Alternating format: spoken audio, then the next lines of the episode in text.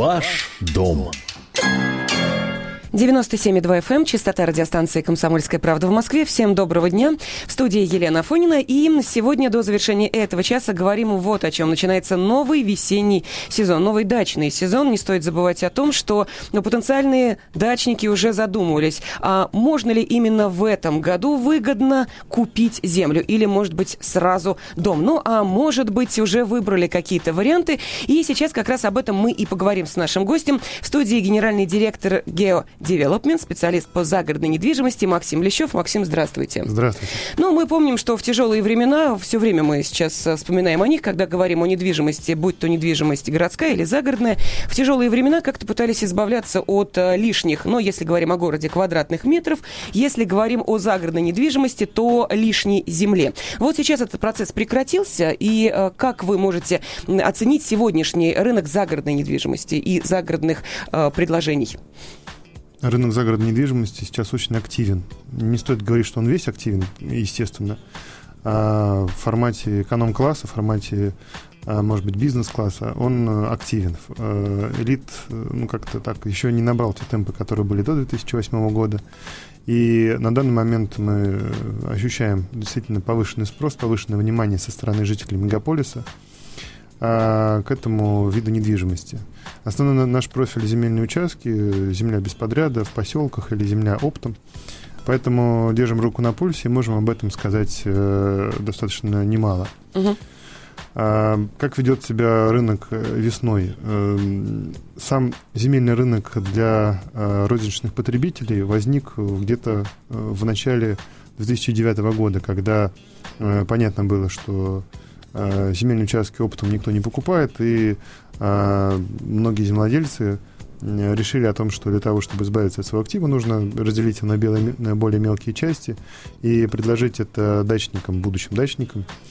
Эта тема пошла действительно сейчас на рынке, сейчас на рынке загородной недвижимости более 300 коттеджных поселков, где предлагается земля без подряда. Рынок активен. Э, то, что важно, что такого рынка раньше не было до 2008 года. Ну, давайте, может быть, э, Максим, объясним э, тем, кто еще не очень разбирается в этих терминах, что такое земля без подряда. Прозвучало это уже дважды, просто чтобы людям было понятно, о чем идет речь.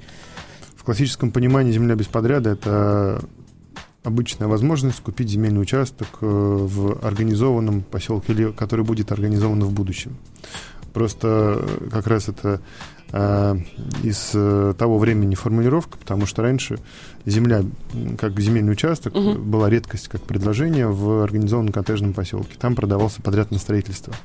И для того, чтобы определить именно этот э, продукт как с, названием, так и образовалась формулировка «земля без подряда». Ну, то есть земля без обязательного э, навязанного вам строительства от определенной фирмы коттеджей и подводки коммуникаций, правильно? Вот проще Именно говоря, да? так, да? Просто земля, вот э, земля. 97 00 97 2, код Москвы 495, это телефон прямого эфира радиостанции «Комсомольская правда». Мы сегодня говорим о том, что сейчас происходит на рынке загородной недвижимости, на рынке земельных участков и нам дозвонился Алексей. Здравствуйте. А, здравствуйте. Я рассматриваю вариант строительства а, дома для может быть, даже постоянного в будущем проживания в Московской области. Хотел бы узнать, э, в принципе, о ценах и хотел бы поинтересоваться, какое из направлений а, Подмосковья является более перспективным, скажем так, менее застроенным на сегодня, обладающим большим потенциалом с точки зрения свободной земли, ресурсов, коммуникации и так далее. Угу. Спасибо, Алексей. Вопрос понятен. Да, вопрос понятен, и могу ответить на него э, таким образом. Дело в том, что земли в Московской области немало, и коттеджных поселков, собственно, немало. А, и ваш вопрос, наверное, требует определенных комментариев. Дело в том, что вы можете выбрать земельный участок себе в 10 километрах от МКАД, а можете в 100 километрах от МКАД. И в одном, и по любому направлению разница в цене будет отличаться раз в 10. А, если можно прокомментировать? На связи еще?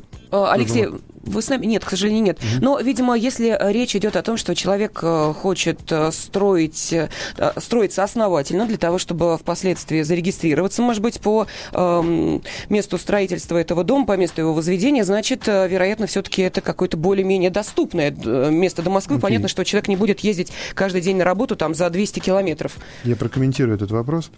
А, в 30-километровой зоне от, от Москвы, допустим, на западе стоимость сотки в организованном коттеджном поселке составляет приблизительно 200-250 тысяч рублей. Ну, это, нет, наверное, это где-то а, ближе 40 километров, да, угу. западная часть. Это средняя стоимость. Разумеется, есть земельные участки, которые стоят дешевле, разумеется, которые есть дороже. Есть золотое правило. Место, место, еще раз место. Э, место определяет его стоимость, и э, цена может быть даже в самом удаленном месте э, намного выше рынка, и э, не будет отбоя от покупателей. Для того, чтобы выбрать достойное место, нужно выбирать в первую очередь душой, глазами, и только после этого э, обращать внимание на э, юридическую, техническую сторону вопроса, потому что вам же в этом месте жить. Да, конечно, есть удобства, если они, есть коммуникации, есть э, удобная правовая форма, но если участок находится у дороги, вы в любом случае не будете довольны о том, что вы там живете. Ну и по этой логике можно э, некоторые другие критерии э, также распределить по полочкам. Ну хорошо, мы понимаем, что да, наверное, есть действительно такие места, что называется, история. Одно дело, если вы покупаете, если вам повезет, конечно, домик в Переделкино, и другое дело, если вы покупаете его где-нибудь по Севастопольке. Ну, там тоже есть, конечно, хорошие места. Понятно, что есть, в общем, довольно приличные предложения, но переплачивать исключительно за то, что это пафосность и громкое местечко, как-то не хочется. Поэтому вопрос Алексей мне, например, очень понятен. Если ты хочешь, чтобы это было и приятное место для проживания постоянного, и в то же время не переплачивать за статусность и пафосность, то вот какие это направления, какие это места? Могу судить о э, доступности. Да? Самым важным критерием при выборе земельного участка – это доступность. А, это ну, по части технических терминов, если мы не говорим о на эмоциональном факторе, выбор душой и тому подобное. Угу. А доступность э, определяет, в первую очередь, его стоимость. Самые популярные на данный момент и самые удобные – это Новорижское шоссе, э, классические Киевское шоссе, а третья очередь э, Ярославское шоссе. Это те направления, которые остаются, наверное, популярными в формате бизнес-класса, ну, бизнес-минус, эконом-плюс, где действительно высокий уровень спроса, достаточно высокий высокие, высокие цены на большинство земельных участков. А если рассматривать формат эконом-класса, конечно же, э, лидирует Восток, это Новорязанское, Егорьевское шоссе, и чем дальше, разумеется, тем дешевле. У нас в Московской области стоимость сотки может э, быть и 10 тысяч рублей, и 15 тысяч рублей может стоить и 2 миллиона рублей за одну сотку земли, Ого. без учета стоимости коммуникаций. Логика, она там очевидна, да, мы легко можем встретить на Новорижском шоссе предложение, где стоимость сотки оценится миллион рублей, это нормальная коммерческая рыночная стоимость, открытая ни, ни в коем случае, там, она не завышена, она реально рыночная. Э, есть э, прекрасные коттеджные поселки на 15-километровой зоне, где редко, но встречаются такие предложения. Конечно, это э, формат, это такие роскошные предложения, где на участке может быть сосны, где уже там проработан просто коммуникация, где соседи построились. Конечно же, может быть, даже и больше. Угу. Я напомню, что в студии с нами специалист по загородной недвижимости Максим Лещев. А, мы говорим о том, насколько выгодно сейчас приобретать земельные участки, а, коттеджные участки. Ну и, естественно, хотелось бы выяснить также и некоторые сложности, которые возникают во время покупки земли или после этой покупки. А если возникают вопросы, телефон прямого эфира еще раз назову 97 00 97 2. Код Москвы 495. Ну, помимо того, что некоторые коттеджные поселки весьма бездарно строятся, но как бы это уже, наверное, вопрос скорее к тем, кто занимается этой проектировкой и планировкой, когда практически соседи нос в нос живут окно в окно, и тем не менее за эти участки, за эти дома были заплачены немалые деньги, возникают и другие моменты, а именно вот то, э, как раз, э, что нам напомнил Алексей, что люди хотят не только приезжать туда, э, допустим, на летний сезон, но и хотят там проживать постоянно. Можно ли зарегистрироваться в этих коттеджных поселках и какие возникают сложности? Потому что мы помним скандалы с категориями земельных участков, когда по документам это было одно, выдавалось ну, тем людям, которые земли покупали, что это совершенно другая категория. Вот все эти сложности урегулировать впоследствии бывает довольно проблематично. Как на подобные грабли не наступить и, э, соответственно, можно ли зарегистрироваться сейчас и на каких землях?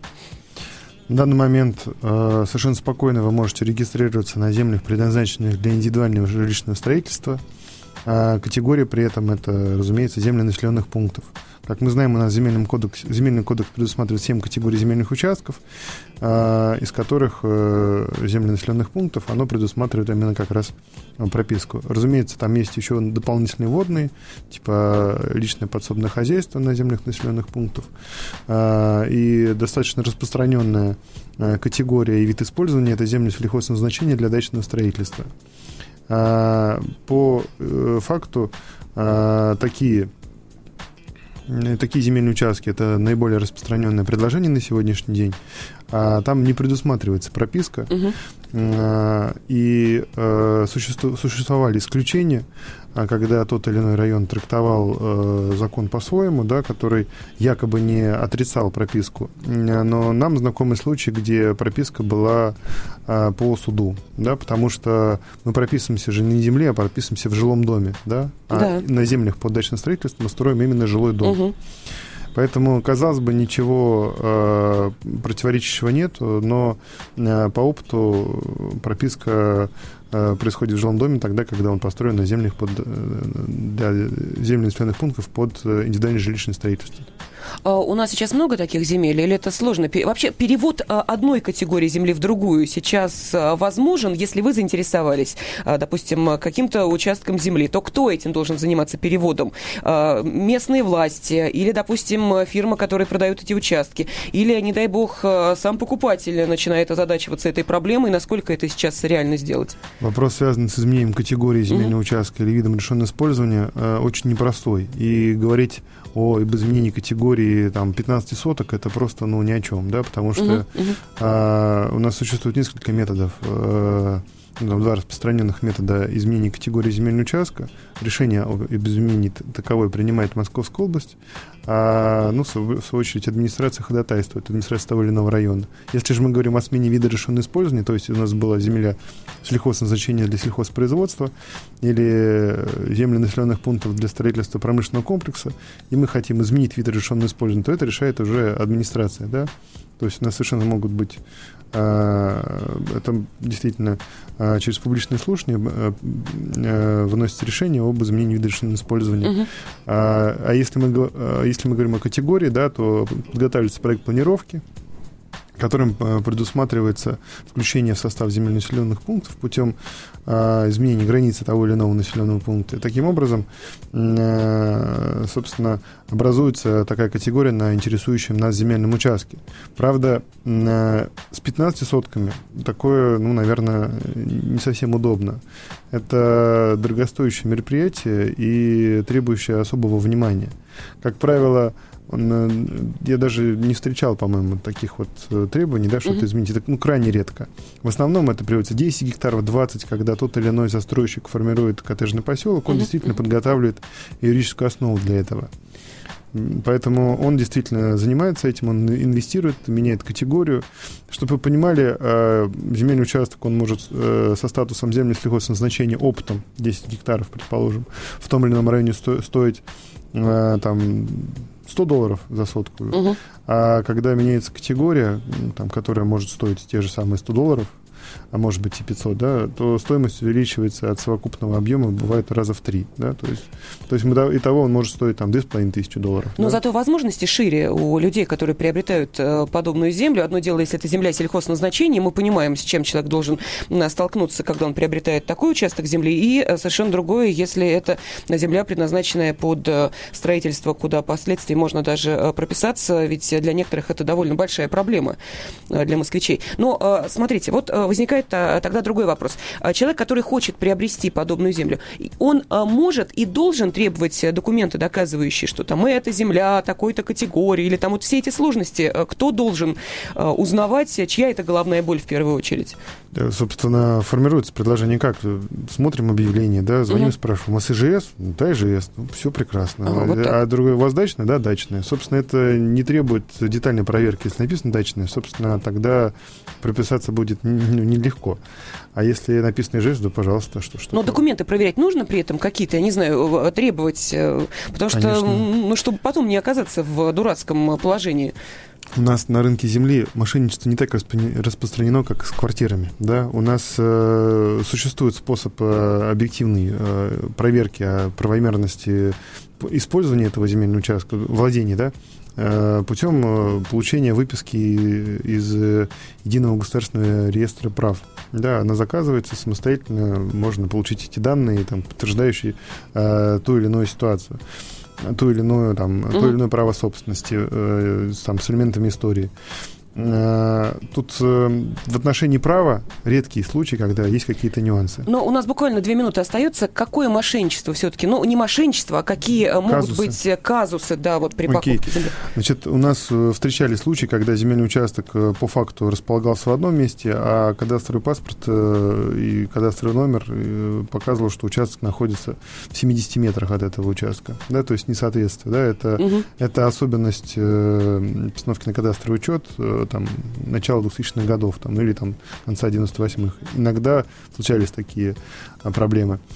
А, это по части юриспруденции. Конечно, там важно согласие э, супругов, если там раньше велись какие-то правовые действия.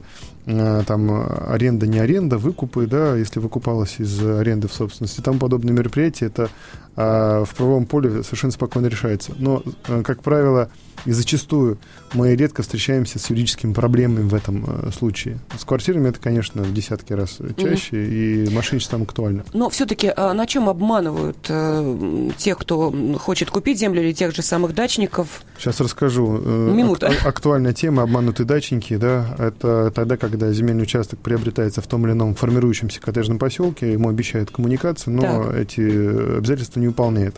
Это наиболее часто встречающаяся ситуация, а, когда сталкиваются девелопер и покупатель нос к носу, угу. и, казалось бы, взял на себя обязательства, выполнить не может, потому что технической возможности нету. Или там предполагал, что это будет стоить 100 рублей, а стоит это 1000 рублей. Такие э, вынужденные э, ситуации, они возникают. Конечно, нужно прорабатывать более детально вопрос коммуникации, прежде чем покупаешь э, земельный участок в формирующем коттеджном поселке. То есть в любом случае там должно быть все четко прописано. В какие сроки, э, штрафы или там за невыполнение? Нет. То есть что должно быть прописано? Вот если э, вы покупаете землю и вам обещают коммуникации провести. Прописано, оно всегда прописано. Дело в том, что а когда не выполняются обязательства, вот с этим надо что-то делать. Прописано всегда.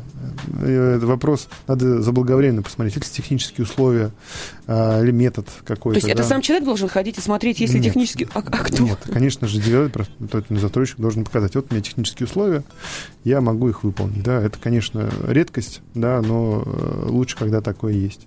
Ну, в любом случае, мы продолжим непременно этот разговор, потому что дачный сезон только-только сейчас начинается, но, соответственно, все больше людей задумываются задумываются о том, чтобы не снимать дачу на летний сезон, а на самому а, прикупить участок земли, построить там, может быть, дом, может быть, э, купить участок в коттеджном поселке, но, тем не менее, проблемы актуальны. И с нами в студии был генеральный директор Geo Development, специалист по загородной недвижимости Максим Лещев. Максим, спасибо огромное, всего доброго. Всего доброго. Ваш дом.